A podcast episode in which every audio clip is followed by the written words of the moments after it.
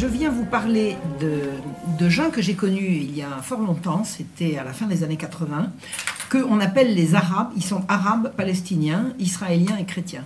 Voilà. Alors ça a l'air euh, paradoxal, mais ils sont arabes, c'est-à-dire qu'ils parlent l'arabe comme langue maternelle, c'est ce qui les définit. Ils sont israéliens parce qu'ils vivent sous l'autorité de l'État d'Israël tel qu'il a été reconnu en 1948 par les nations, c'est-à-dire que ce ne sont pas les Arabes qu'on trouve en Cisjordanie et à Gaza, c'est-à-dire les Arabes des territoires disputés depuis, 1940, depuis 1967. Pardon. Donc ils sont citoyens israéliens.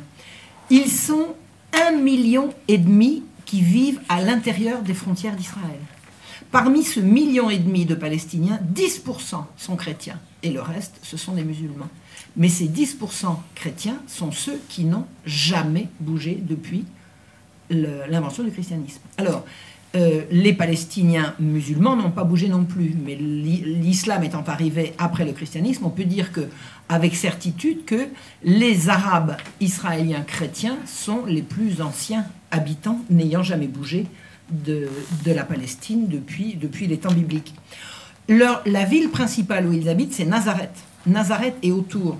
Il se trouve qu'en 1948, la population de Nazareth a été l'espace de 24 heures, en l'espace de 24 heures, envahie par la population réfugiée de tous les villages autour de Nazareth que les autorités juives faisaient sauter au bulldozer et euh, dans lesquels ils, tiraient.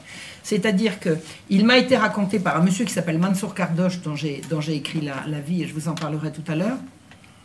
Ils ont été chassés de chez eux au milieu de la nuit et ils sont arrivés en poussant euh, rien du tout d'ailleurs. Je veux dire, je ne peux même pas dire en poussant leur troupeau. C'est-à-dire que quand vous êtes réveillé au milieu de la nuit, qu'on vous donne simplement une heure pour rassembler toutes vos affaires et faire une dizaine de kilomètres à pied, vous arrivez avec ce que vous avez. Ils se sont installés à l'intérieur de Nazareth et cette migration massive de réfugiés autour de Nazareth a fait que, et le temps passant, Nazareth est aujourd'hui une ville chrétienne dont la majorité, l'écrasante majorité de la population est musulmane.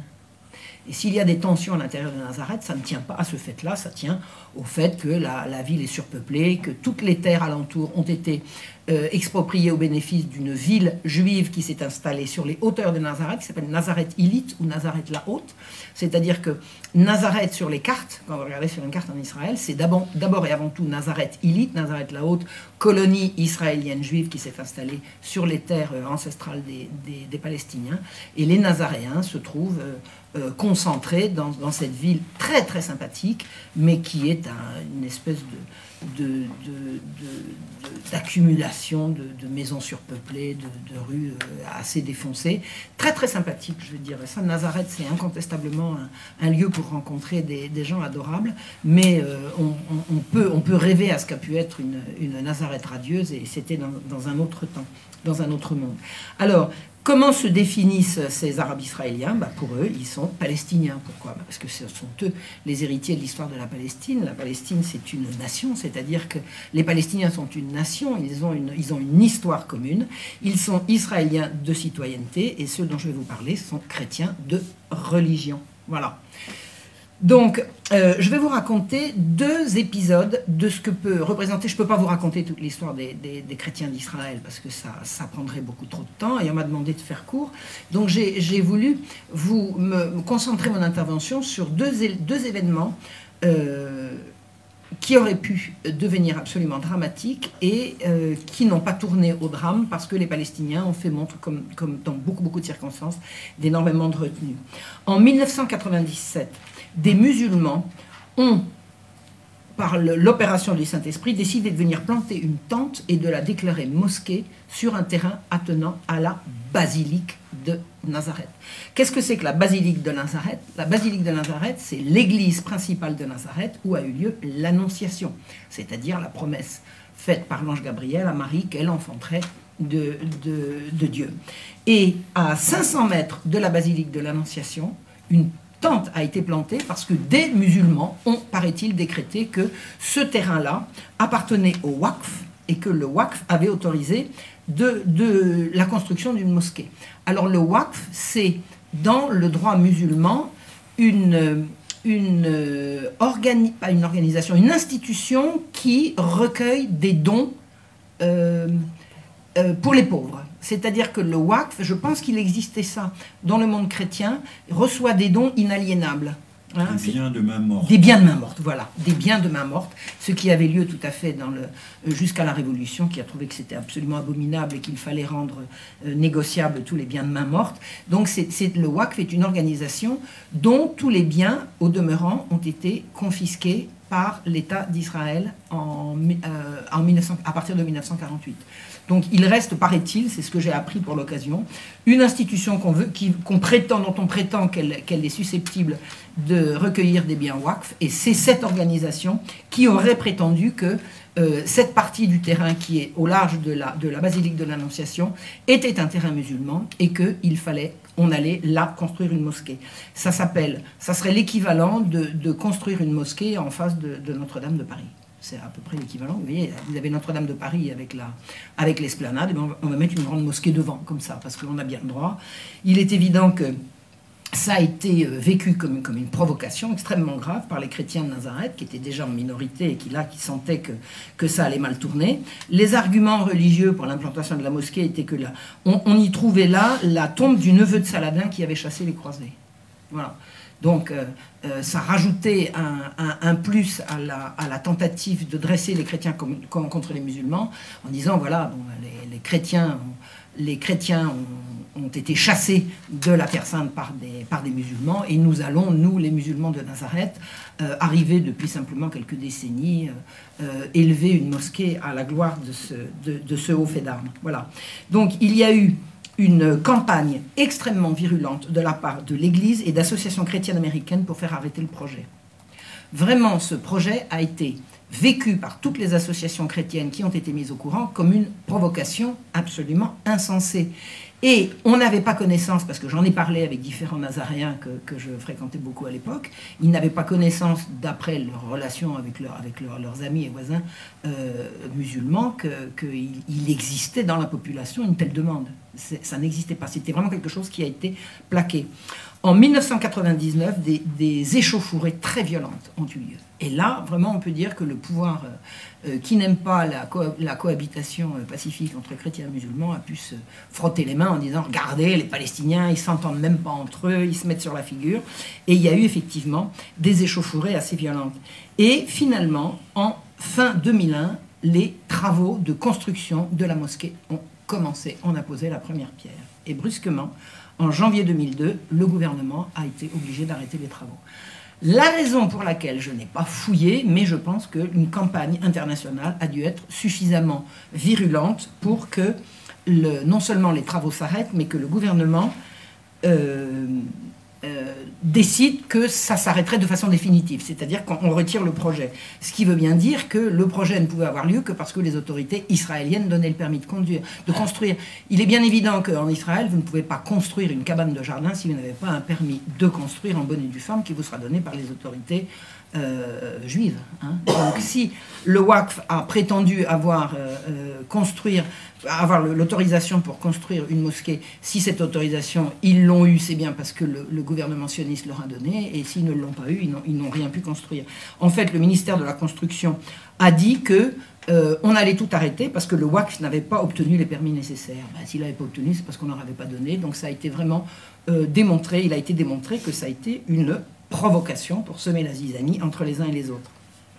Alors, le permis de construire s'obtient de façon très spéciale en Israël. Vous, vous voulez construire une, maison sur des terres volées aux Palestiniens, vous avez le permis de construire et les encouragements des autorités. Si vous voulez construire votre propre maison sur un terrain qui appartenait à, votre père et au père de vos pères depuis Saladin et au-delà, on ne vous donnera jamais le permis de construire. Comme il faut quand même que vous mettiez votre femme et vos enfants à l'abri, vous la construisez. Et une fois qu'elle est construite, on amène les bulldozers qui la rasent et ensuite on vous présente la facture parce que c'est vous qui avez causé le désordre. Ça, je l'ai vu de mes yeux vus. Ça fait l'objet d'autres conférences. C'est ce que j'ai raconté dans plusieurs de mes livres. Voilà. Donc le, permis de construire n'avait pas été donné euh, aux autorités WACF pour qu'elles construisent cette mosquée, et ça s'est arrêté là. Le 1er juin 2003, à l'aube, des bulldozers ont entrepris la démolition de la mosquée. Il y avait en présence de ces bulldozers 400 policiers déployés sur la ville, prêts à en découdre avec les échauffourées qui se préparaient entre chrétiens et musulmans. Le leader musulman de la liste arabe unifiée qui s'appelle Abdelmalik Dahamche a dit que c'était l'administration Bush qui faisait la guerre à l'islam et qu'il fallait absolument s'opposer à la démolition de, ce début de mosquée. Il liait cette destruction à la croisade de Bush contre le mal. Donc si vous étiez contre Bush, vous étiez contre la destruction de la mosquée. Vous voyez la, perversion, la perversité de la façon dont les choses étaient présentées. Le Vatican, lui, s'est manifesté en se réjouissant de cette destruction, et la presse était sur les dents pour annoncer que les musulmans en colère allaient provoquer des violences et que vraiment Nazareth allait se soulever. Eh bien, il ne s'est rien passé. 200 musulmans sont venus, ils ont prié là où ils priaient avant, et les choses ont recommencé comme devant. La mosquée n'a pas été construite, la basilique est toujours en place, les musulmans et les chrétiens de Nazareth ne se sont pas entretués, malgré tous les efforts déployés pour en arriver là. Voilà. Donc là, on n'a pas réussi à diviser les Palestiniens. 15 ans plus tard, nouvelle offensive des autorités israéliennes pour dresser les chrétiens et les musulmans euh, de la minorité arabe d'Israël. Grosse minorité, hein, un million et demi d'Arabes israéliens pour une population israélienne juive de 5 millions et demi, je crois. Ça fait quand même une grosse, grosse minorité. En Israël, seuls les juifs font leur service militaire. Ils font un service militaire très lourd qui dure deux ans. Deux ans minimum. Les Druzes, à titre absolument exceptionnel, mais ils sont une minorité de la minorité de la minorité, les Druzes ont un service spécial. Ils ne font pas leur classe avec les autres militaires israéliens, mais ils ont une unité spéciale de Druzes. Mais sinon, à part ça, en Israël, si vous n'êtes pas juif, vous ne portez pas les armes. Il se trouve qu'en 2014, alors c'était hier matin 2014, la veille de Noël, Netanyahou, dans une allocution, a qualifié la population chrétienne locale de citoyens loyaux. C'est-à-dire que Netanyahou raconte que les Arabes israéliens chrétiens sont des bons citoyens. Ça veut dire quoi? Ça s'oppose bien évidemment aux citoyens palestiniens musulmans. Et il a annoncé à cette occasion la fin de l'exemption d'armée pour les chrétiens. Comme si ne pas faire le service militaire était une brimade et qu'on allait enfin pouvoir lever la brimade en direction des chrétiens israéliens. Et là, il a annoncé l'incorporation prochaine de chrétiens dans l'armée israélienne. Et il a même proposé que ceux qui sont en décrochage scolaire parmi la communauté chrétienne puissent s'engager dans l'armée. Engagez-vous, engagez-vous, vous, n'avez pas d'argent, venez devenir de braves petits soldats. Il n'y a pas un Palestinien, qu'il soit chrétien ou musulman, qui ignore ce que c'est que de faire son service militaire euh, euh, dans l'armée israélienne. Ça veut dire faire de la répression de populations civiles dans les territoires à Gaza et au-delà. Marion, si vous me permettez, oui si vous faites votre service militaire en Israël, vous avez le droit d'entrer à l'université. Si vous ne faites pas votre service militaire, donc ça veut dire que les Palestiniens musulmans qui n'ont pas le droit de faire leur service ne peuvent pas entrer. Ni les musulmans ni les chrétiens, ben, ils entrent quand même. Ils entrent quand même, il y a des petits quotas. Il y a des petits quotas. Maintenant. Maintenant. Non, non, mais moi j'ai des amis euh, palestiniens euh, euh, arabes qui sont palestiniens musulmans, qui sont avocats et donc qui ont étudié à l'université. Hein. oui, mais il y a des. Il y a des quotas. Il y a, des il y a également des cursus parallèles. Mais il y a des cursus parallèles. Et c'est extrêmement difficile. Non, mais la situation des Arabes israéliens, c'est quelque chose de. de... Ça, ça, peut faire l'objet en soi de, de, toute une conférence, mais merci de le spécifier. Faire des études supérieures quand vous êtes arabe en Israël, c'est le parcours du combattant. Nous sommes d'accord. C'est le parcours du combattant. Mais cela dit, vous avez par exemple des... Oui, c'est l'argument d'ailleurs qui avait été donné. Quand les, Palestiniens se battaient pour avoir plus de place à l'université, on leur répliquait Oui, mais vous, vous ne faites pas le service militaire, donc il est normal que les Juifs ont des avantages. Bon, c'est pas normal, c'est simplement la loi du plus fort, c'est comme ça que ça se passe. Voilà. Donc, euh, Netanyahou a annoncé que dorénavant, on allait envisager l'incorporation des citoyens arabes chrétiens dans l'armée euh, euh, israélienne. Et on a annoncé, les médias ont annoncé la création d'un mouvement politique à Nazareth qui était euh, destiné à faire pression pour obtenir la conscription chez les chrétiens et leur garantir la protection. C'est-à-dire, engagez-vous dans l'armée, nous vous garantissons que nous vous protégerons si vous vous engagez dans l'armée. Ça veut dire quoi? Ça veut dire que vous allez vous engager dans l'armée et nous prévoyons que vos voisins et amis musulmans vont vous casser la figure, vont opérer contre vous des mesures de représailles et nous, nous allons vous protéger. C'est une construction de toutes pièces, bien évidemment. C'est une provocation absolument odieuse. ça ne s'est jamais passé comme ça à Nazareth. Enfin, je connais vraiment Nazareth est une ville que je connais bien. J'ai connu beaucoup, beaucoup de Nazaréens, euh, beaucoup plus de, de musulmans que de chrétiens en son temps, simplement parce qu'il euh, y en a plus d'un côté que de l'autre, mais euh, je les ai toujours vus vivre en très bonne intelligence. Je n'arrive pas à concevoir qu'on puisse dire demain matin, euh, voilà, tu, vas faire ton service militaire et, tu vas être obligé d'obtenir une protection pour que, pour, que je ne te tue pas. Ça n'a absolument pas de sens. Donc, il a été clairement dit qu'on allait créer des milices chrétiennes à qui ce mouvement fournirait des armes pour se défendre contre leurs voisins musulmans. C'est absolument odieux. Ça n'a aucune raison d'être à Nazareth et chez les, Arabes israéliens. Ça n'a pas de raison d'être. C'est vraiment une construction. À Nazareth, un Palestinien de 58 ans qui s'appelle Bishar Ashlayan, il est frère de l'officier qui a déclaré qu'il se chargeait lui-même du recrutement des chrétiens. Euh, et il est chargé de ce recrutement au ministère de la Défense. C'est ce qu'on appelle un collabo hein, dans, toutes les, dans toutes les langues de, résistance et, de guerre. C'est ce qu'on appelle un collabo. Et il a créé un mouvement qui s'appelle Union des drapeaux. Union des drapeaux, qu'il a dessiné avec une étoile de David et une croix. Alors là, attendez, quand vous connaissez un petit peu, ça n'a pas de sens. Regardez, je vous vous je je peux le montrer à la caméra. Voilà, l'union des drapeaux. Est-ce qu'on n'a jamais vu où que ce soit une étoile de David avec une, avec une croix pour un combat commun contre qui, contre quoi? Ça n'a absolument aucun sens. Et il dit, les musulmans ne sont pas nos frères.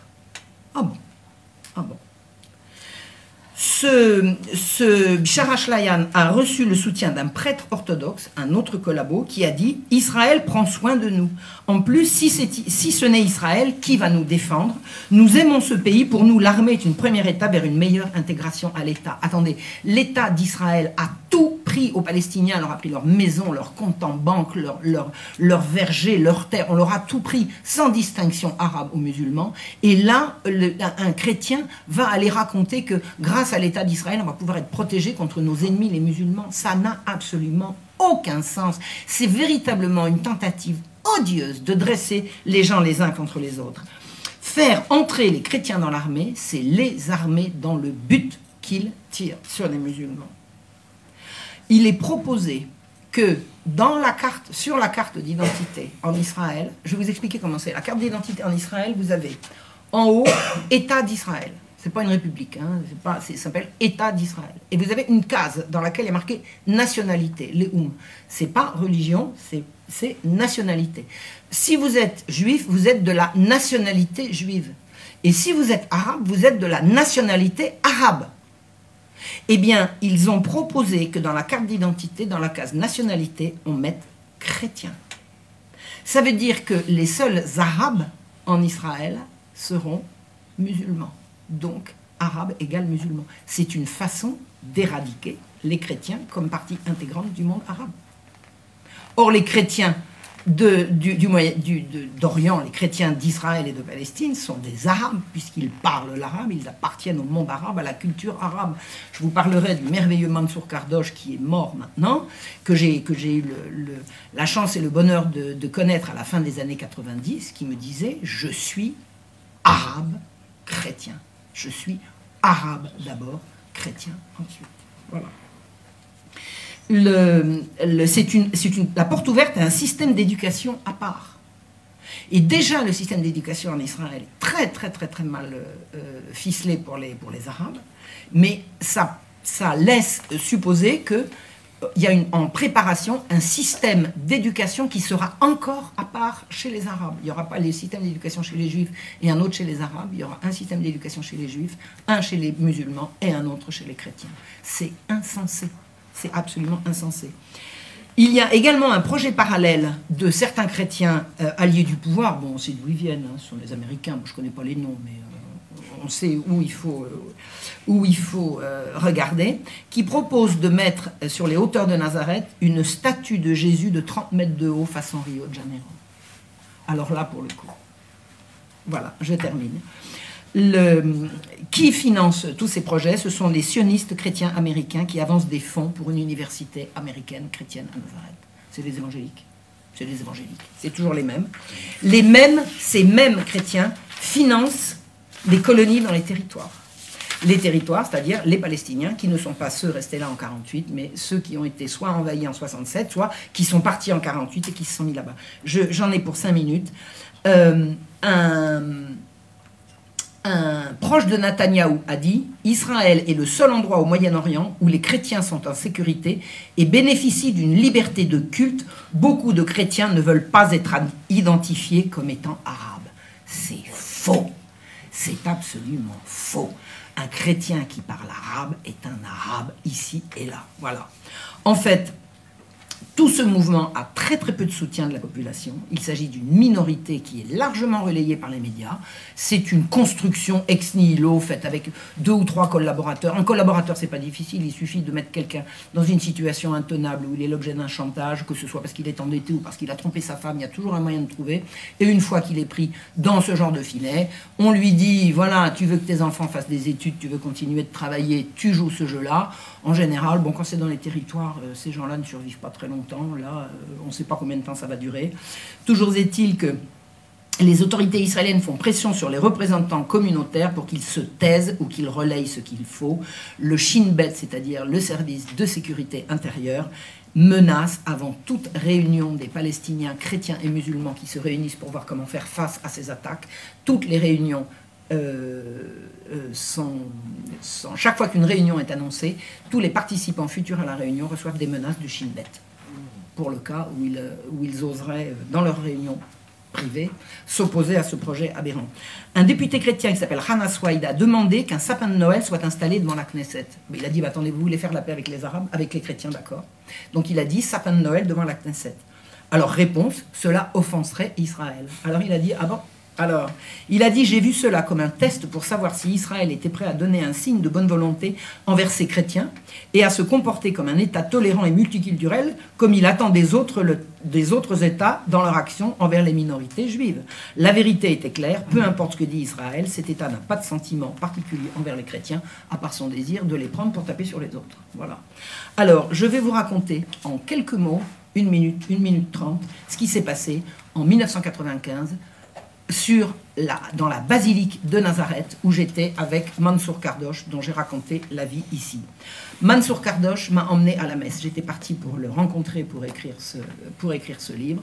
Mansour Kardosh est un chrétien, fils de chrétien, descendant d'une longue, longue, longue lignée de chrétiens de Nazareth.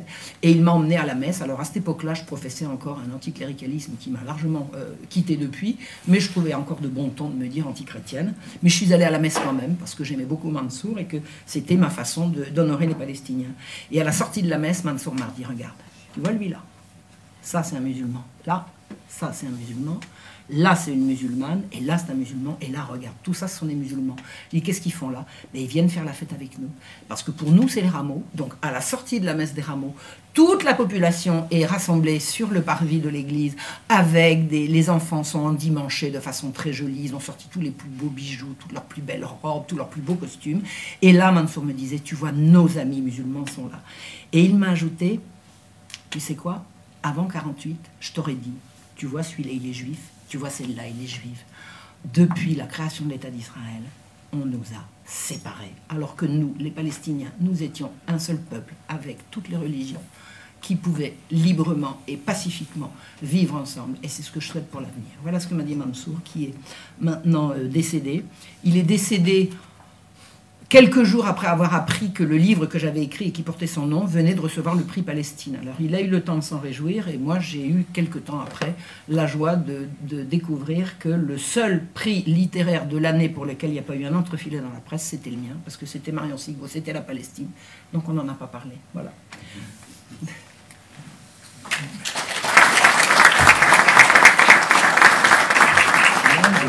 Prendre moi-même la parole. Je la passerai ensuite très brièvement. Je la passerai ensuite à, Youssef pour un exposé un petit peu plus savant que le mien. Euh, je, retiendrai quand même, malgré tout, du propos de Marion, c'est que nous nous trouvons dans une logique de diviser pour régner, euh, ce qu'on appelle aujourd'hui aussi, dans certains cas, ordo ab chaos, l'ordre ou le pouvoir, euh, l'impérium par le, par le chaos et la division. Lorsqu'il y a eu la guerre de 2003, un de mes amis, euh, originaire euh, libanais d'Alexandrie, en Égypte, m'avait dit Mais ce qu'ils veulent, c'est semer le chaos. Ai dit Mais tu exagères, ce qu'ils veulent, euh, dans leur naïveté, invraisemblable, c'est établir la démocratie. Pas du tout, c'était vraiment le chaos. Alors le chaos, on ne l'aura pas en Israël, mais malgré tout, Marion, vous n'avez peut-être pas suffisamment mis l'accent, mais parce que peut-être n'aviez-vous pas les éléments sur, au fond, l'éradication des, chrétiens, des chrétiens de, des chrétiens de Palestine. Ces chrétiens, d'ailleurs, ces Palestiniens, qui sont les descendants des Philistins que combattait Samson. Euh, mais les Philistins étaient très méchants et les Palestiniens, aujourd'hui, euh, sont de même. Euh, vous avez bien noté, et ça j'ai beaucoup apprécié, que l'affaire de la mosquée de Nazareth était avait un objectif extrêmement précis, que c'est un montage, une affaire, il faut monter, mais c'est ce que l'on va retrouver aussi chez nous, c'est un schéma général dont on peut s'inspirer, il faut monter les communautés les unes contre les autres, et on y parvient assez bien si vous lisez des des sites souverainistes comme Boulevard Voltaire, on s'aperçoit qu'il y a euh, une, arabophobie assez rabique, euh, qui est d'ailleurs inquiétante, parce qu'elle est, elle est aveugle, elle n'a pas le, bon sens.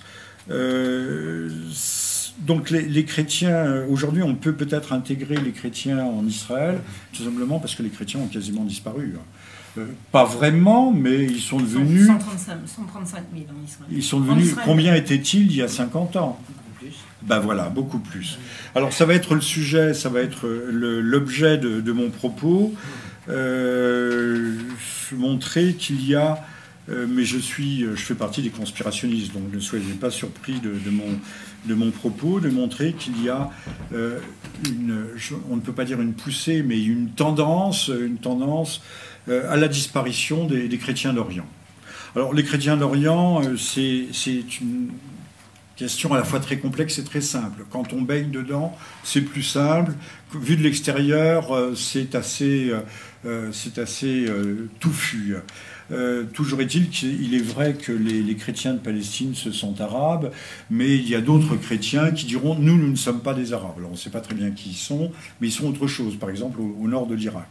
Euh, il y a beaucoup de sortes de chrétiens, puisque euh, le, le Proche-Orient, le Levant, est le berceau du christianisme. Donc avant d'avoir été musulmans, ils étaient chrétiens. Et ils ont été chrétiens avant nous.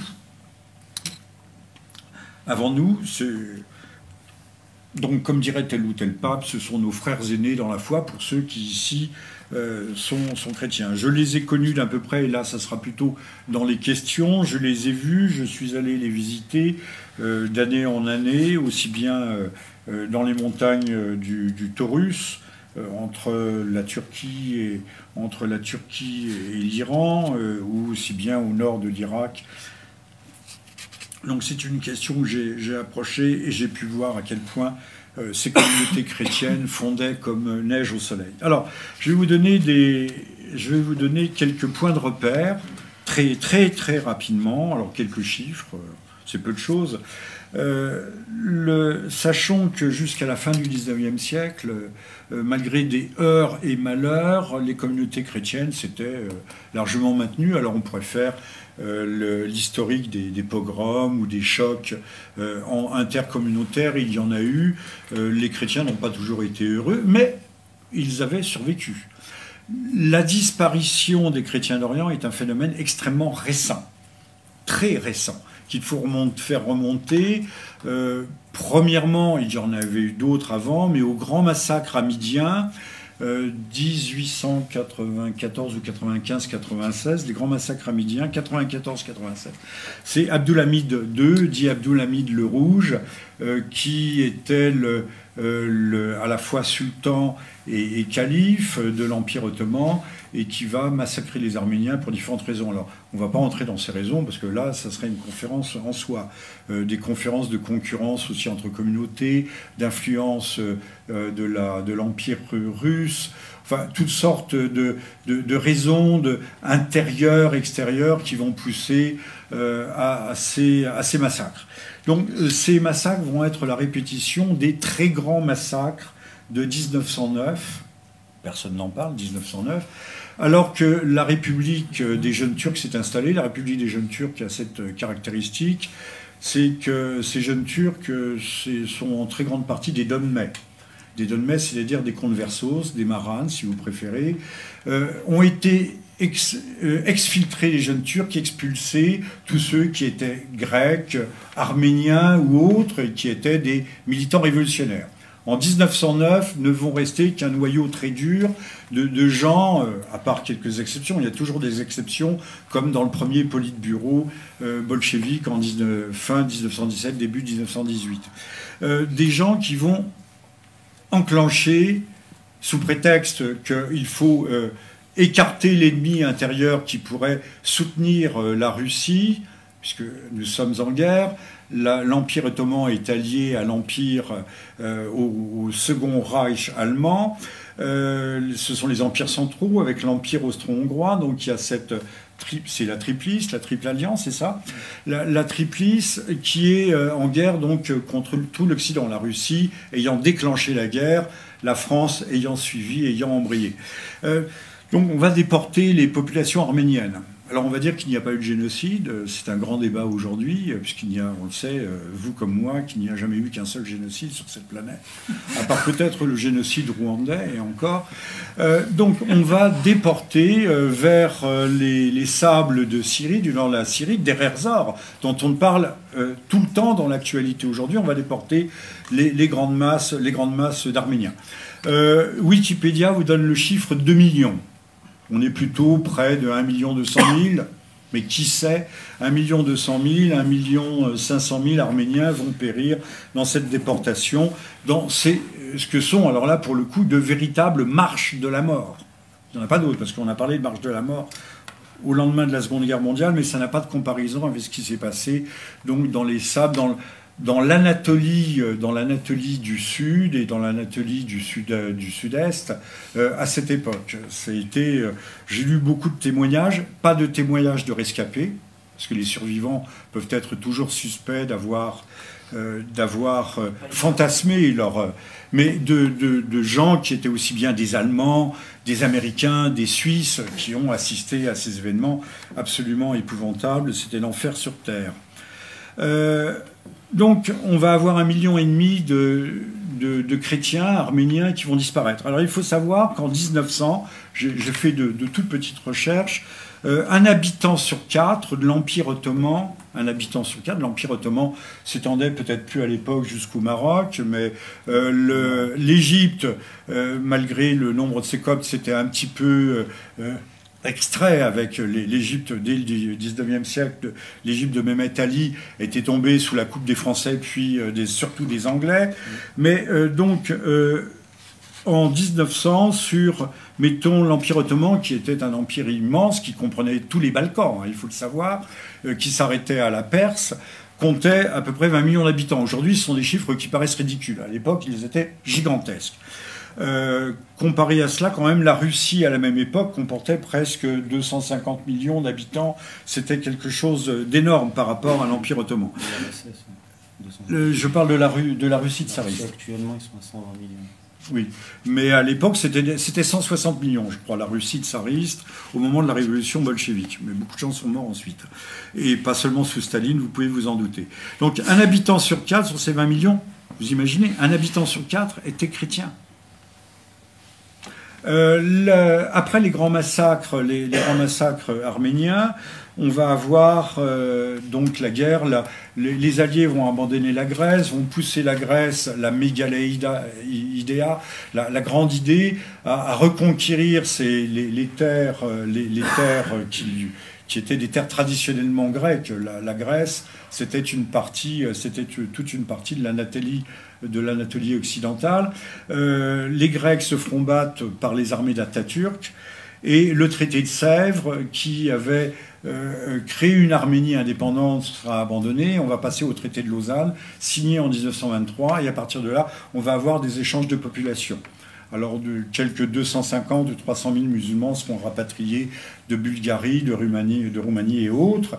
Mais à l'arrivée, ces échanges de population vont se solder vont se solder par la mort de presque lors des, de, la déportation elle-même ou dans des camps de concentration de 500 000 Grecs orthodoxes, de 300 000 chrétiens assyro-chaldéens ou syriaques.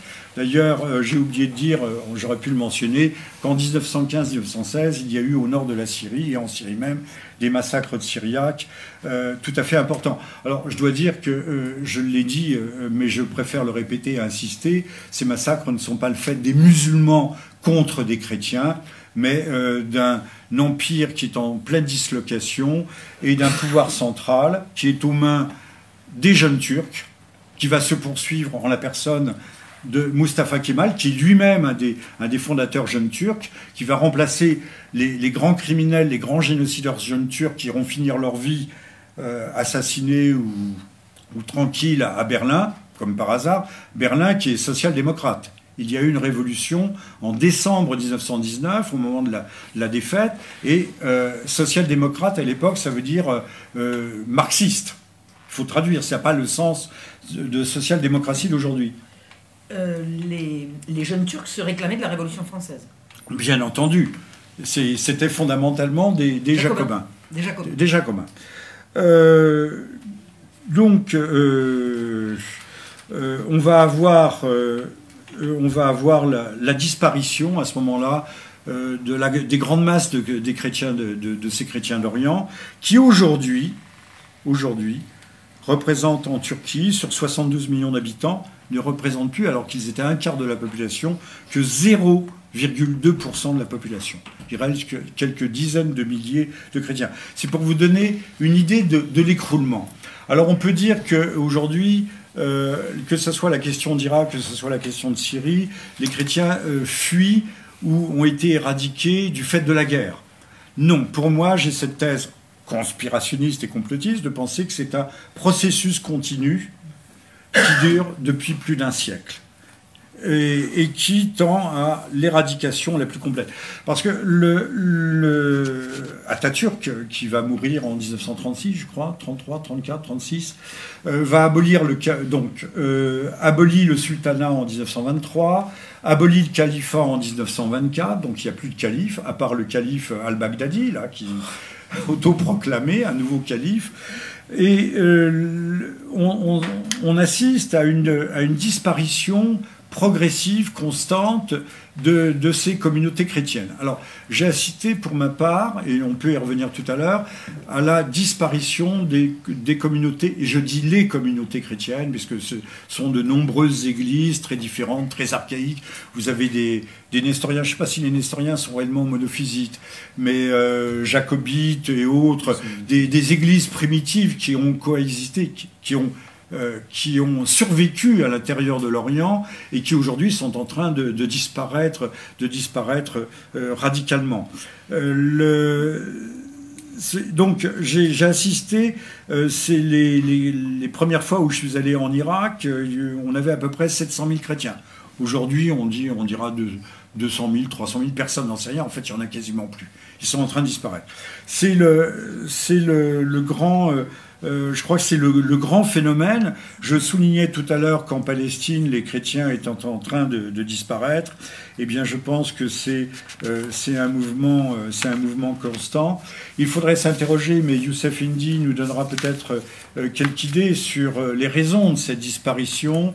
Sur, qui ne sont pas seulement des raisons mécaniques, des raisons géopolitiques, des raisons liées, quand je dis mécaniques liées à la guerre, liées au conflit, qui sont, euh, les uns pourront les appeler des raisons idéologiques, les autres des raisons eschatologiques.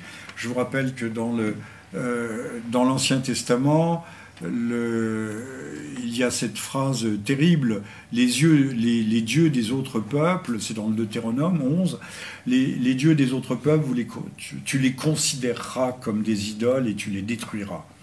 Euh, alors sans doute y a-t-il une relation de cause à effet, puisqu'il faut aller chercher des raisons derrière les raisons? La réalité se trouve derrière la réalité, toujours derrière la réalité. Occident et Islam de Youssef Indy essaye de retracer l'histoire, de faire euh, l'archéologie. Il a été fouillé dans des, couches profondes, de pour nous montrer que les phénomènes qui aujourd'hui semblent des phénomènes purement économiques, liés au pétrole, euh, à la voracité des uns des autres, des grands groupes, euh, sont aussi sous-tendus par des raisons qui viennent de, très loin, euh, de 1000 ans, 2000 ans, 3000 ans en arrière.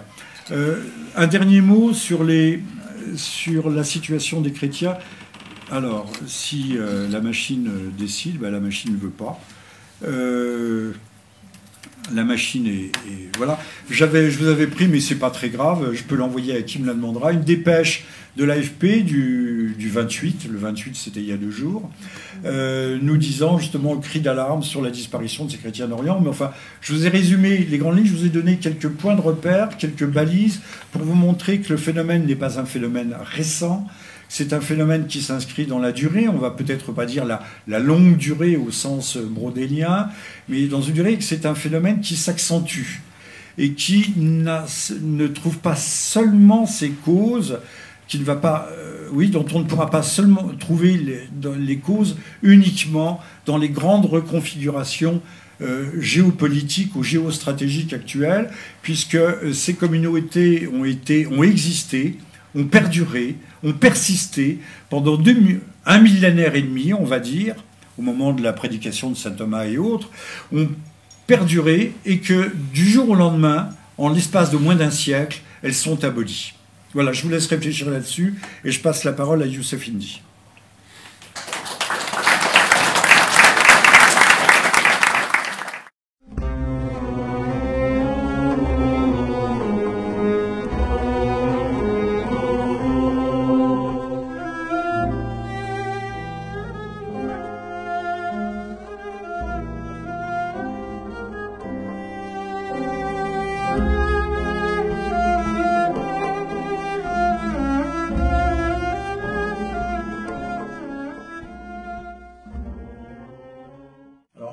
Propos, il va être assez complexe parce que je vais essayer de démêler euh, les nœuds de la propagande internationale.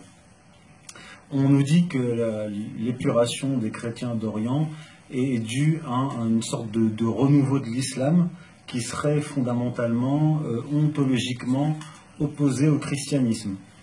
Et parfois on compare euh, Daesh à l'expansion musulmane qui a suivi la mort du prophète. Donc euh, je vais euh, remonter euh, le cours de l'histoire. Je vais essayer en 20 minutes, je vais certainement déborder, de résumer à peu près 1400 ans d'histoire avec un fil rouge. C'est le rapport des chrétiens aux musulmans en Orient et le rapport du monde musulman au monde chrétien européen. Ça ne va, ça va pas être facile mais je vais essayer de ramasser mon propos et d'être très synthétique, voire schématique, mais tout en essayant d'être le plus précis possible. Alors, il faut revenir au 7e siècle, à l'époque du prophète, lorsqu'il émigre à Médine. Il est chassé de Médine, lui, et des premiers musulmans. Qu'est-ce qui se passe? Une guerre se déclenche. Donc les, musulmans euh, sont dans une guerre défensive face aux Mécois, aux païens de la Mecque, qui veulent exterminer la, la, jeune communauté musulmane. À partir de là, il y a des alliances qui se créent, c'est-à-dire les, musulmans se s'allient aux autres, à certaines autres tribus de Médine, et les Mécois euh, s'allient à d'autres euh, tribus païennes ou non, et, parfois juives. Et là va s'en suivre euh, dix années de guerre extrêmement intense, qui va résulter de victoires successives du prophète des musulmans. Et à partir de là, euh, le prestige euh, du, prophète va, prendre de l'ampleur à tel point que des, tribus vont rallier le prophète. Et les premières tribus qui rallient le prophète, ce sont les tribus de ce qu'on appelle le Hejaz. Euh, le Hejaz, c'est la région ouest de l'Arabie où il y a la Mecque et Médine. Ensuite vont rejoindre le prophète un certain nombre de tribus arabes jusqu'à la conquête euh, de la Mecque par le prophète et les musulmans, et après la conquête. Comme l'explique Robert Montrand, je vais, je m'appuyer sur des, documents et des travaux d'historiens, euh, non musulmans pour la plupart, mais je vais aussi me baser sur des documents euh, qui viennent de la tradition islamique. Pourquoi? Parce que je suis moi-même musulman et je sais qu'il y a des, excités qui vont immédiatement essayer de me contredire en disant que mon propos est basé sur une, partialité. Alors, comment se fait-il que les musulmans sortent d'Arabie? Il faut bien comprendre qu'avant sa mort, le prophète va pacifier l'Arabie euh, du nord au sud. Il va envoyer des émissaires à des tribus juives, non juives, euh, chrétiennes, et va, les appeler à entrer dans ce qu'on appelle la euh, dimitude, c'est-à-dire devenir des, des il faut savoir, comme l'explique Robert Montrand, qu'un certain nombre de tribus chrétiennes au nord-est de l'Arabie, donc à la frontière de l'Empire byzantin, vont rallier le prophète, sans que, je cite Robert Montrand, sans que celui-ci ne tente d'implanter l'islam en terre byzantine. Ça, faut que ça soit clair. Le prophète n'a pas, euh, jusqu'à sa mort, déclaré de guerre à l'Empire byzantin. Alors, qu'est-ce que c'est que, le statut de Dimi, parce qu'on parle souvent de, ce statut de, de qui, serait euh, un statut de soumis. En réalité, le statut de dimi est le statut de protégé. Euh, vient de l'arabe dima, dima qui veut dire rendre. Alors les dimi, euh, comment dire, étaient protégés par les musulmans. Les musulmans, devaient les protéger au péril de leur vie. Les dimi n'avaient pas d'impôts à payer, pas de zakat à payer, mais par contre ils avaient une jizya, une capitation. Et c'était en échange de l'exemption de, de, service militaire et de la protection euh, des musulmans. Donc je vais vous citer euh, Robert, Robert Montrand, et avant de vous citer Robert Montrand, je vais vous citer le prophète qui dit donc à certaines tribus, enfin certains, un certain roitelet qui se sont convertis à l'islam, il leur envoie une lettre en leur disant Celui qui persiste dans son judaïsme ou son christianisme ne sera pas détourné de sa religion. La référence, c'est la, la, comment dire, la, bio, la biographie euh, du prophète écrite par Ibn Ishaq euh, au, 8e siècle. Ensuite, euh, lorsque, avant, avant déjà l'expansion musulmane en dehors d'Arabie, le prophète rencontre avant sa mort des tribus chrétiennes, en particulier celle de Nazran, au sud de l'Arabie, à laquelle il accorde sa protection. Et dans le même temps, il y a le monastère de Sainte Catherine qui se trouve euh, dans le Sinaï, en Égypte, qui demande par anticipation sa protection euh, au prophète. Vous allez comprendre pourquoi euh, par, la suite. Le, prophète répond à cette demande par la lettre suivante que je vais vous lire, qui est, qui est fondamentale, assez longue, deux pages, mais il faut que je la lise entièrement pour mettre les choses au clair. Et avant de vous la lire, je vais vous donner la référence. C'est une lettre qui se trouvait dans la bibliothèque du sultan ottoman qui a été publié par le journal du Caire, l'Union islamique, puis dans le journal de Rome, la Bessarione, et dans l'Écho d'Orient, tome 1, numéro 6, page 170-171, en 1898. Alors, je vous la lis. C'est très intéressant, je vais vous demander d'être euh, très attentif, parce que cette, cette, lettre est destinée euh, au monastère de Sainte-Catherine, mais aussi à tous les chrétiens. Ce n'est pas seulement euh, aux, aux, chrétiens de Sainte-Catherine. Moi, Mohamed, fils d'Abdallah, décrète pour tous comme un message divin et comme déclaration communatoire, moi qui suis chargé par les confidences d'en haut de sauvegarder les grâces divines accordées à l'humanité par la Providence, je prescris les présents ordres à l'égard des chrétiens et de ceux qui sont initiés à cette religion, qu'ils se trouvent dans les pays lointains ou rapprochés, dans les villes connues ou inconnues, en Orient aussi bien qu'en Occident, que ceux-ci leur servent de loi. C'est une loi. Celui qui voudrait contrevenir au présent décret, s'opposer à ce qu'il prescrit et attaquer ma loi prophétique, qu'il soit monarque ou simple citoyen musulman, serait condamné comme ayant violé ses vœux envers la Providence, comme s'étant moqué de la vraie foi, comme passible de l'éternelle malédiction. Si l'un de leurs prêtres, ou chrétiens, ou l'un de leurs coreligionnaires voyage, venant d'une plaine, d'une montagne, se trouvant dans un couvent, arrivant d'un pays aride, d'un désert de sable, d'un village, d'un champ cultivé, se trouvant dans n'importe quel lieu, c'est moi qui suis leur protecteur, ainsi que tous mes disciples, et qui me charge de les défendre. Je leur enlève leur fardeau et je fais disparaître pour eux les difficultés. Petite incise, en fait là le prophète fait référence à un verset du Coran, le 157 euh, de la sourate 7, où il est écrit en faveur de ceux qui suivent l'envoyé, le prophète illettré, qu'ils trouvent chez eux inscrits dans la Torah comme dans l'Évangile, donc ça s'adresse aux, gens du livre, Il leur commande le convenable et leur proscrit le blâmable, leur, leur rend licite les choses bonnes, illicite les pernicieuses, et fait d'eux tomber les pesanteurs et les entraves qui les écrasaient. Fin de citation. Donc je poursuis. Je leur enlève leur fardeau et je fais disparaître pour eux les difficultés, car ils sont mes sujets et mes protégés. Je les dispense de toutes les charges qui pèsent sur mes autres protégés non chrétiens. Je ne tolérerai pas qu'ils soient molestés. On peut percevoir les taxes qu'ils voudront volontairement payer, mais on ne doit pas les persécuter pour cela. On ne peut jamais entraver le chef de leur religion dans l'exercice de ses fonctions épiscopales, ni un, prêtre dans son sacerdoce, ni un moine dans sa vie monacale, ni le voyageur dans son voyage. On ne peut non plus démolir une église, ses dépendances, un couvent pour les transformer en, des édifices pieux musulmans ou en faire des mosquées. C'est euh, cette loi que va violer Mehmet II euh, lorsqu'il va conquérir Constantinople et qu'il va transformer euh, la, la, cathédrale de Sainte-Sophie en église. En mosquée. Euh, pardon, en mosquée. Quiconque oserait enfreindre ces prescriptions serait considéré comme violateur des décrets de Dieu et de son prophète. On ne peut pas non plus frapper de taxes les chefs hiérarchiques de la religion chrétienne, les moines et ceux qui consacrent leur vie aux prières. Je protège leurs droits en quelque endroit qu'ils se trouvent.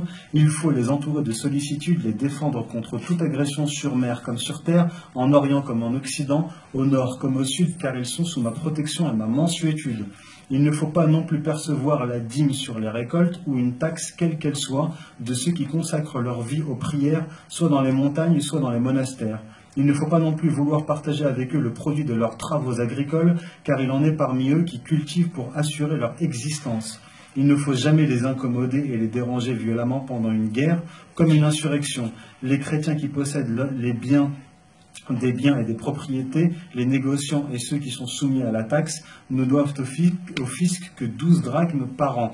Il ne faut jamais les pressurer, on doit discuter avec eux raisonnablement sans jamais les humilier ou insulter à l'occasion de leur religion. Il faut les protéger généreusement et avec magnanimité, s'abstenir complètement de les froisser par de mauvais procédés en quelque lieu qu'ils se trouvent. Si une femme chrétienne est mariée à un musulman, il faut respecter ses droits, ne jamais agir contre sa volonté, ne pas, entraver, ne pas l'entraver dans l'exercice de sa religion. Il faut aider et contribuer à la, réparation de leurs églises et de leurs établissements pieux suivant leurs désirs. Ceux qui voudraient s'écarter des prescriptions de ce décret sont des traîtres au pacte divin et détruisent l'engagement du prophète. Le présent pacte restera en vigueur jusqu'à la fin du monde et au dernier jour du jugement. En, fait, ce qui va se passer lorsque l'expansion euh, musulmane va se produire après la mort du prophète, c'est qu'il va y avoir euh, une déstabilisation de la région qui va en fait précéder l'expansion musulmane. Vous avez euh, en Mésopotamie contrôlée par les Perses les populations qui se révoltent. Vous avez en basse Mésopotamie les Araméens qui sont des monophysites et qui sont persécutés par les, par les Byzantins. Vous avez en Égypte les Coptes qui ne sont pas euh, monophysites mais miaphysites, je vous expliquerai euh, la différence, et qui sont persécutés par, euh, par les Byzantins. Et comme l'explique Robert Montrand, l'expansion musulmane dans ces territoires-là, en fait, vont partir de, comment dire, d'impulsions locales et suivies, prolongées par les musulmans. Donc je vais vous citer Robert Montrand, et avant cela, je vais vous citer Bukhari, c'est-à-dire un, rapporteur euh, des hadiths, des, paroles du prophète, qui dit celui, donc c'est le prophète qui parle, celui qui tue injustement un dimi ne sentira pas l'odeur du paradis. Et euh, pour les musulmans, même pour les non-musulmans, il y a un hadith, c'est-à-dire une parole du prophète, qui est directement liée à, ce qu'on peut appeler euh, l'eschatologie, ou par anticipation à ce que pourraient faire les musulmans des non-musulmans, des, des, des et il dit euh, là-dessus, donc il s'adresse aux musulmans, le prophète. Là, c'est dans, donc c'est, dans, euh, je vais vous donner la référence exacte. C'est rapporté par Muslim, hadith numéro 1848. Il dit celui qui est tué sous une bannière d'égarement en colère par solidarité à un groupe et combat pour ce groupe, il ne fait plus partie de ma communauté. Et celui qui sort de ma communauté contre ma communauté, tuant son pied et son pervers, n'épargnant ni le croyant ni celui vivant sous le pacte conventionnel islamique de protection, celui-là ne fait plus partie de moi. Et il ajoute dans un autre, donc rapporté par Bukhari, notre, un autre hadith, celui qui tue injustement un dîmi ne sentira pas l'odeur du paradis. Alors je vais revenir à l'expansion musulmane. C'est très important de, citer euh, Robert Mantran qui a écrit donc un livre fondamental sur l'expansion musulmane. Robert Mantran était un grand turcologue. Il était reconnu comme un des plus grands turcologues au monde, en tout cas de, son époque. Et il a écrit donc un livre qui s'appelle L'expansion musulmane, qui retrace de manière très précise les raisons de l'expansion musulmane euh, du 7e au 11e siècle. Donc il nous dit, je vais procéder par, région. C'est fondamental parce que ça va vous permettre par la suite de comprendre, enfin de saisir, de, saisir la, situation des chrétiens sous, en particulier sous l'Empire byzantin, puis le statut et la situation des chrétiens sous l'Empire musulman. Ce qui est fondamental. Donc euh, c'est pas moi qui parle, c'est Robert Mantran. Les habitants de la Mésopotamie, exploités financièrement et matériellement par les dirigeants perses, manifestaient une opposition grandissante. La conquête de la Mésopotamie par les Arabes a été faite à l'initiative du chef des Bakr, Mutana ibn al-Harith, qui entreprit de pousser plus avant les razzias traditionnelles et demanda pour cela l'appui des musulmans. Donc, euh, lui, euh, Ibn al-Harith, était allié des Lachmides. Les Lachmides, c'était une, très très grande tribu qui faisait tampon entre l'Arabie et la Perse. Ils étaient alliés des, Perses jusqu'à jusqu'à la défaite des Perses euh, face aux Byzantins. Pour ce qui est de la Palestine et de la Syrie, Robert Mantran écrit Comme celle de l'Irak et de la Perse, la conquête de la Palestine et de la Syrie est due à l'origine à une action locale prolongée par les musulmans. Elle a été facilitée par la faiblesse de l'Empire byzantin, faiblesse accrue par les querelles religieuses qui séparaient les Syriens en majorité monophysites et jacobites des Grecs de Byzance, orthodoxes et melkites. Alors ça c'est très important parce que euh, en Occident on s'imagine qu'il y a euh, un monde chrétien avec des chrétiens d'Orient, une espèce de, gros bloc, et, des musulmans qui formeraient un autre bloc antagoniste. Alors qu'avant l'expansion musulmane, il y avait des, divergences, donc des persécutions euh, euh, euh, des, sectes chrétiennes du Proche-Orient par les Byzantins, comme je vous l'ai dit, pour des raisons religieuses et en, fait en réalité profondément christologiques. Les, Byzantins, les orthodoxes comme les catholiques, croient en une double nature de, Jésus, à la fois homme et Dieu. Les monophysites, c'est-à-dire les, Araméens qui sont en, Mésopotamie, les Jacobites, les Syriaques, eux sont monophysites. Eux, ils croient que euh, Jésus est exclusivement de nature divine. Les Coptes, eux, sont persécutés euh, aussi parce qu'ils divergent avec, les, orthodoxes. Eux, ils sont miaphysites. Miaphysite, c'est quoi?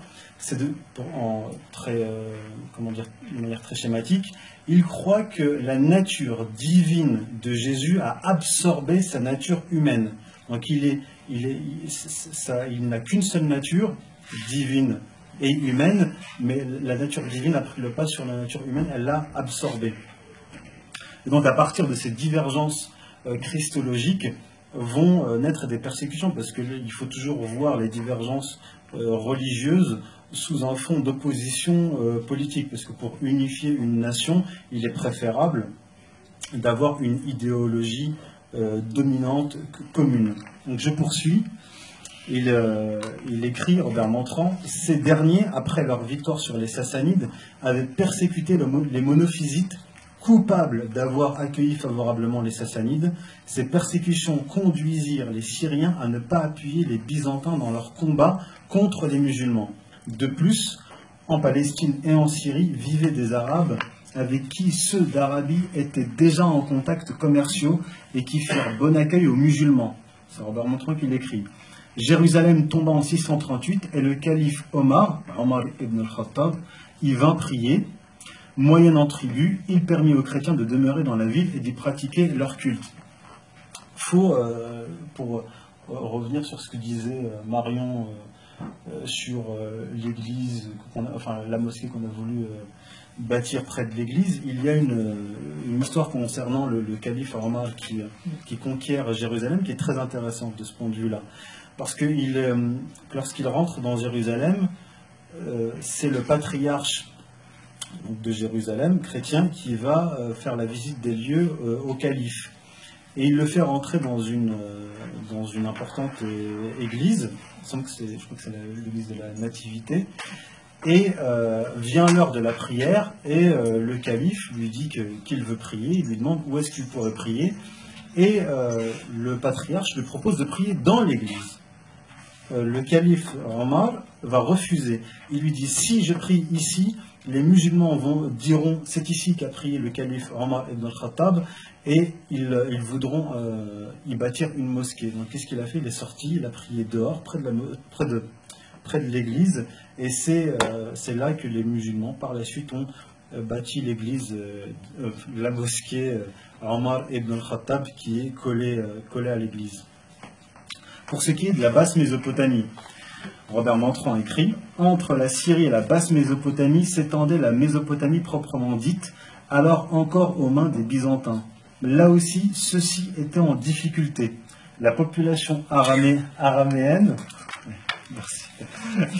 la population, la population araméenne de religion monophysite était persécutée par les Grecs.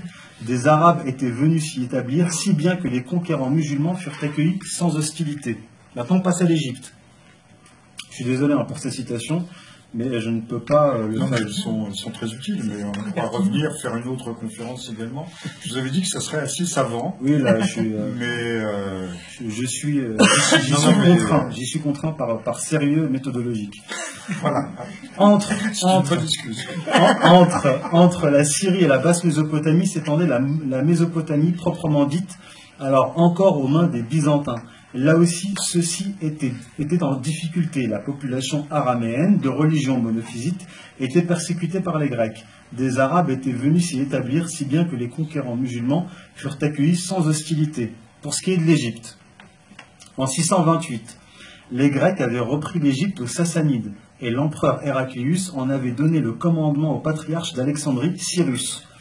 Or, la province était en proie à de profondes dissensions car la population copte, physite, dans une large majorité, supportait mal l'oppression religieuse du patriarche qui voulait la ramener dans le giron de l'Église orthodoxe. En outre, elle était accablée par les agents du gouvernement qui percevaient sur elle au maximum impôts et blé destinés au ravitaillement de Constantinople. Aussi, l'arrivée des Arabes fut-elle, comme en Syrie, accueillie favorablement.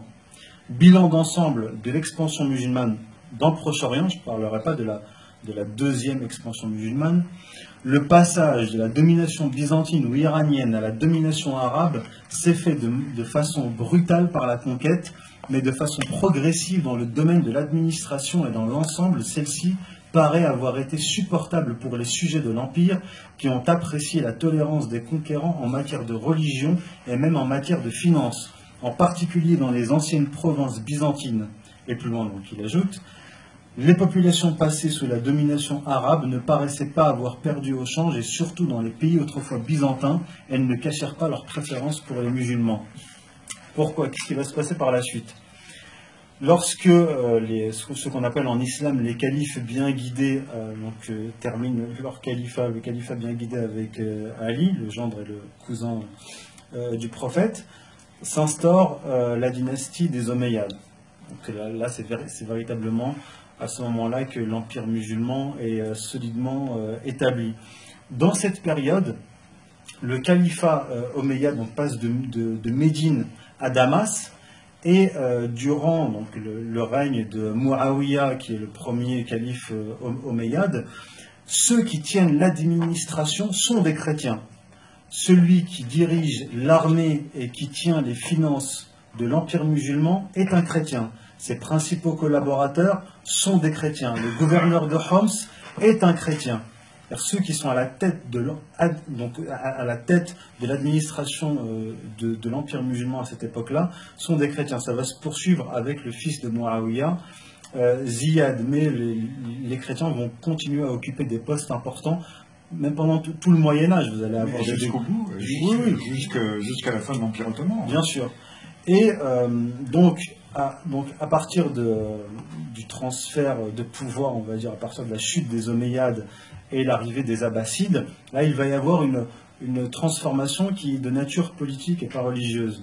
C'est-à-dire que comme les chrétiens sont très nombreux et très importants, très bien implantés en Syrie en particulier à Damas, ils vont perdre un peu de leur influence dans, le monde musulman, dans la politique musulmane, parce que le califat abbasside va euh, transformer la capitale du monde musulman à Bagdad. Et à partir du califat abbasside, vous allez avoir une incroyable expansion économique, euh, un bouillonnement culturel, civilisationnel, euh, comme rarement vu dans l'histoire de l'humanité. Et dans cette période-là, avec la période abbasside, si les chrétiens perdent un peu de leur pouvoir euh, politique, là par contre, ils occupent des postes très, enfin, des métiers très importants, parce qu'il va y avoir un développement du commerce, des métiers, des métiers du commerce, de, de, la banque, et les chrétiens et les juifs comme les musulmans vont, vont euh, occuper des postes très très importants dans, euh, dans les métiers du commerce et dans la banque. Les, juifs et les chrétiens seront même, selon certaines sources, majoritaires dans, dans les métiers de la banque. concurrents. Oui, bien sûr, les concurrents jusqu'à jusqu'à une période récente. Maintenant, je vais essayer de vous parler un petit peu du, rapport de, de l'Orient, du monde musulman euh, au monde chrétien européen. Oula. Oulala. Combien? 10 minutes maximum. D'accord, je vais essayer de faire euh, très très vite. Alors, avec l'arrivée des Abbassides au pouvoir, euh, l'héritier des Omeyyades fuit en Espagne. Il va créer le califat d'Espagne au sud de l'Espagne. Vous mettez des dates un peu D'accord, 751. En 751, oui, les, Abbassides arrivent à la moitié du, du 8e siècle, en 751. Ils prennent le pouvoir environ 12 ans après, si je ne me trompe pas, en 763, euh, est établie en Europe la dynastie des Carolingiens, avec Pépin le Bref, puis son fils Charlemagne. À partir de là, vont les, chrétiens et les musulmans vont avoir des, rapports euh, diplomatiques euh, assez intenses, tout particulièrement à la fin du, du, 8e siècle et au début du 9e siècle, entre Harun al-Rashid, qui, est le, qui est le calife calife euh, abbasside et, euh, et, Charlemagne. Pour des raisons, euh, pour, pour, des raisons importantes, pour des raisons aussi politiques, parce que lui, l'Abbasside, voit d'un très mauvais œil l'établissement du califat omeyyade en Espagne et va compter sur Charlemagne pour faire pression sur les Omeyyades en, Espagne pour que l'hémorragie, on va dire, Omeyyades ne s'étendent pas euh, au Maghreb. Au nord euh, de l'Espagne, vous avez des partisans euh, du califat abbasside. Moi, je voulais vous parler aussi de. J'ai pas mal de, citations à vous donner. L'évêque arménien et autres. Je pas que ça alors, soit pas passionnant. Alors, je vais, je vais, donc, je vais aller très vite. il va y avoir un, un, bouleversement avant les croisades qui vont donner l'impulsion aux croisades au milieu du XIe siècle. Au milieu du XIe siècle, le monde musulman va commencer, surtout le monde musulman euh, d'Orient va commencer à être déstabilisé, et cette déstabilisation ne, s'arrêtera pas jusqu'à la conquête par Mehmet II euh, de Constantinople. Au milieu du XIe siècle, il y a les Seljoukides qui sortent du, Turkestan et qui, euh, et qui envahissent le Proche-Orient et qui envahissent une partie. Les Turcs Seljoukides. Oui, oui, ils sont, ils sont turcs, ils viennent du Turkestan ils envahissent euh, le Proche-Orient et ils empiètent sur l'Empire oriental, c'est l'Empire byzantin. Par contre-coup, euh, euh, les, croisades sont déclenchées, mais aussi pour d'autres raisons, je ne rentrerai pas dans, les détails. À partir de là, il y a des guerres qui, ne, vont, pas s'arrêter entre, entre 1098 et 1270. Entre-temps, vous avez l'invasion l'invasion mongole, au milieu du, euh, XIIIe siècle, qui vont prendre et détruire Bagdad et euh, qui vont déstabiliser le, Proche-Orient et qui, et, qui vont marquer le déclin de la civilisation musulmane à partir de là. Le déclin ne s'arrête pas parce qu'en 1453, comme je vous l'ai dit, d'autres euh, Turcs sortis du Turkestan, les Omeyyades, conquièrent le Proche-Orient et, et Constantinople, mettent un terme à l'Empire byzantin. Et les rapports entre l'Orient et l'Occident vont véritablement se tendre à cause euh, euh, euh, des Turcs qui prennent le pouvoir à partir de 1453, le califat ottoman, par des kidnappings d'enfants chrétiens qui vont devenir les janissaires, les troupes d'élite, kidnapping de femmes chrétiennes qui vont remplir les harems, des guerres incessantes pendant à peu près, à peu près quatre siècles. Et donc, ce qui m'amène directement au milieu du 19e siècle, avec la décentralisation de. Euh, je vais très vite, hein, là j'ai sauté le siècle Avec la, euh, la décentralisation de, euh, de l'empire de l'empire ottoman. En fait, la décentralisation de l'empire ottoman va avoir plusieurs causes, certaines très obscures, d'autres moins. Il faut savoir qu'il y a des mouvements réformistes qui travaillent le monde musulman et les structures étatiques de l'Empire ottoman très tôt au XIXe siècle, qui va culminer avec la, modification de la Constitution en 1876 par des, euh, membres de, l'appareil d'État qui sont tous euh, francs-maçons. en, parallèle, vous allez avoir la naissance du mouvement réformiste qu'on appelle le réformisme islamique, qui va s'occuper de la destruction, je vais très vite, hein, tout ça dans mon livre, la destruction de l'islam de l'intérieur et qui va, euh, qui va, la caméra là, et qui va, et qui va, euh, qui, va travailler en parallèle avec euh, le, réformisme politique pour détruire le, l'empire ottoman de l'intérieur. Mais en parallèle, il y a les puissances occidentales et aussi la Russie qui vont là on en vient aux minorités chrétiennes, qui vont utiliser les minorités chrétiennes, que ce soit dans les Balkans et dans le Proche-Orient, pour accélérer la désagrégation de l'Empire ottoman. Je m'explique. Je vais vous donner un exemple. Dans les Balkans, vous avez, à cause de la décentralisation, une certaine autonomie de, euh, certaines sectes euh, euh, chrétiennes et qui vont faire non pas, sécession avec l'Empire ottoman, mais sécession avec les organisations cléricales. Vous avez dans les Balkans les orthodoxes qui vont s'opposer au patriarcat orthodoxe de Constantinople. Donc dans les Balkans va naître une guerre civile entre chrétiens orthodoxes. Vous avez dans le Proche-Orient, en particulier au Liban, les puissances occidentales. Alors la France va s'appuyer sur les maronites, les, Anglais vont s'appuyer sur les quelques protestants, euh, les protestants qui sont arrivés par magie au Proche-Orient, parce que les protestants n'ont strictement rien à voir avec le christianisme oriental. Oui, bien sûr, c'est pour ça que je dis comme par magie, par, les Anglais. Et, mais comme les, protestants ne, ne, sont pas suffisamment nombreux, les Anglais vont s'appuyer sur les Druzes, mais aussi sur les Juifs. En parallèle se crée, donc, euh, dans la seconde moitié du XIXe siècle, l'Alliance israélite internationale en France, créée par des, juifs français, qui, eux, vont euh, travailler en utilisant l'appareil d'État français à faire revivifier euh, la communauté juive du Proche-Orient. Tout ça dans un contexte de désagrégation de l'Empire ottoman et d'un sionisme qui est en train de monter de manière latente. Ce qui nous amène, là je vais très vite, hein, je saute des étapes, ce qui nous amène au début du XXe siècle avec les premiers, avec le, donc on a en 1882 Edmond de Rothschild qui commence à acheter des terres en Palestine pour y installer des, euh, euh, des, colonies juives. Donc là, le, le, se met en action. Qui va s'opposer en premier lieu aux, euh, aux, colonies juives et aux, et aux projectionnistes? Ce sont des ce sont des chrétiens palestiniens. Ce sont des chrétiens palestiniens. Un seul exemple euh, qui, est, euh, qui, est assez euh, connu, c'est Nejib Azouri. Je vous cite Nejib Azouri, hein, qui écrivait en 1905, donc ça va prendre quelques secondes. Deux phénomènes importants de même nature et pourtant opposés, on est en 1905, qui n'ont encore attiré l'attention de personne se manifestent en ce moment dans la Turquie d'Asie ce sont le réveil de la nation arabe et l'effort latent des Juifs pour reconstituer sur une très large échelle l'ancienne monarchie d'Israël. Dès l'époque, il avait compris que le but, c'était pas de créer un petit État, un petit état israélien, c'était de recréer la monarchie d'Israël, du Nil à l'Euphrate. Ces deux mouvements sont destinés à se combattre continuellement jusqu'à ce que l'un d'eux l'emporte sur l'autre du résultat final de cette lutte entre ces deux peuples représente deux principes contraires dépendra, le sort du monde entier.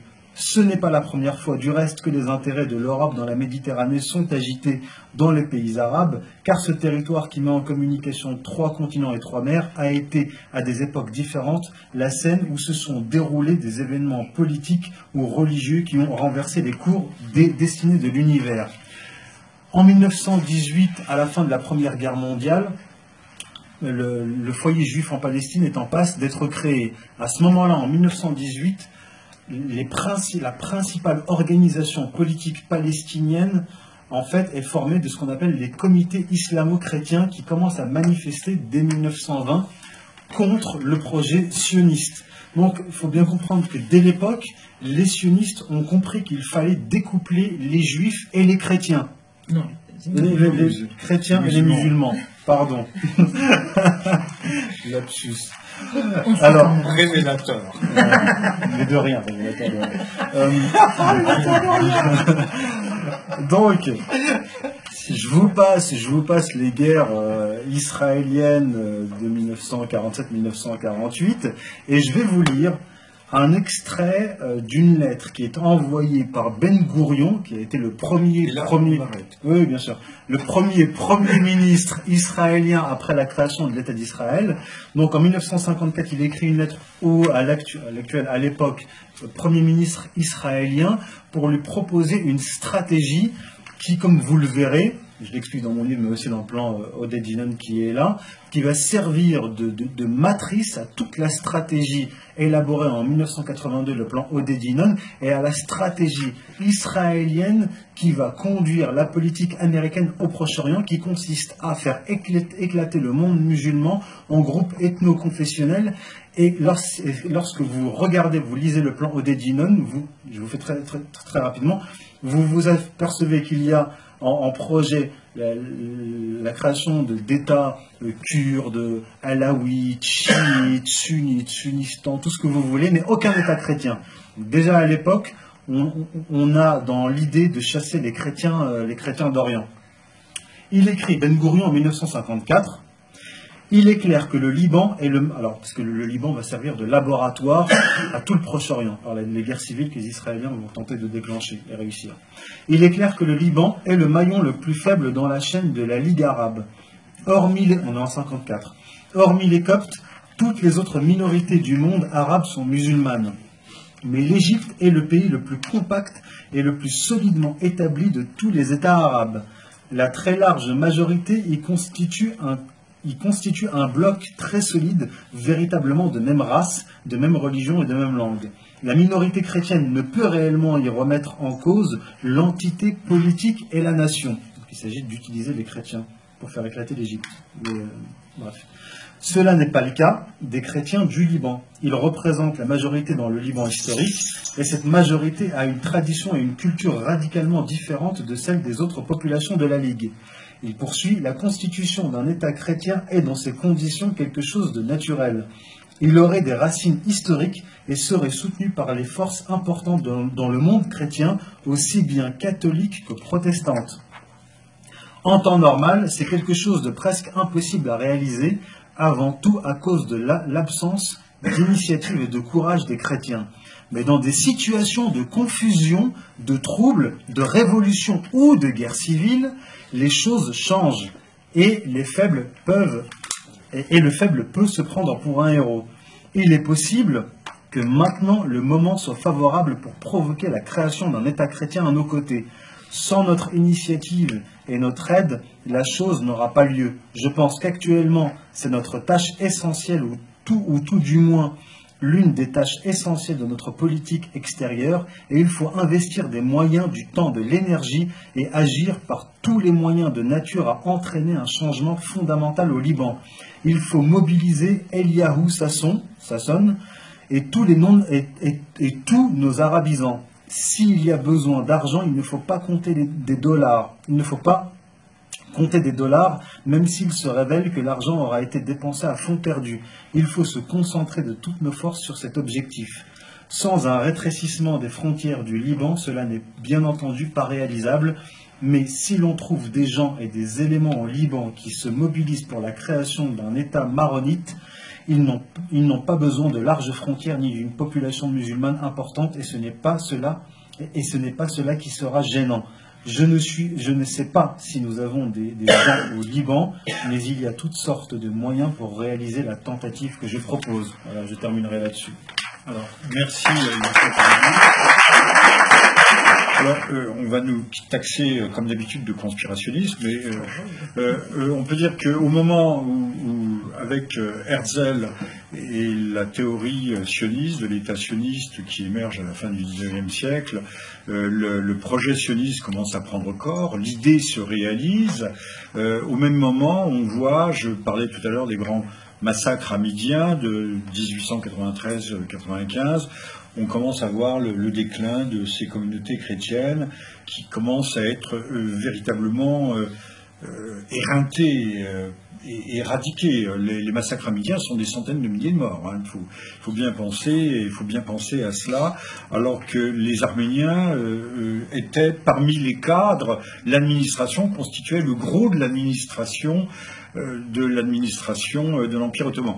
De même que les chrétiens assyro-chaldéens, c'est-à-dire catholiques, euh, dans l'Irak euh, baassiste, euh, constituaient les gros bataillons de l'administration irakienne. Personne ne vous le dira. Aucun journaliste, aucun spécialiste, les, les et compagnie ne vous dira jamais ça.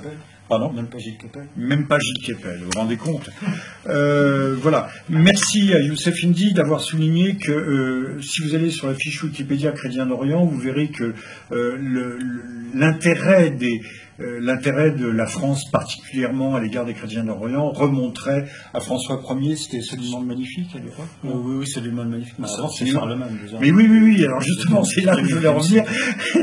Donc, si vous allez sur la fiche Wikipédia, on vous dit que ça naît à ce moment-là avec euh, les capitulations, les échelles, les échelles d'Orient. Échelle, ça veut dire escale. Hein.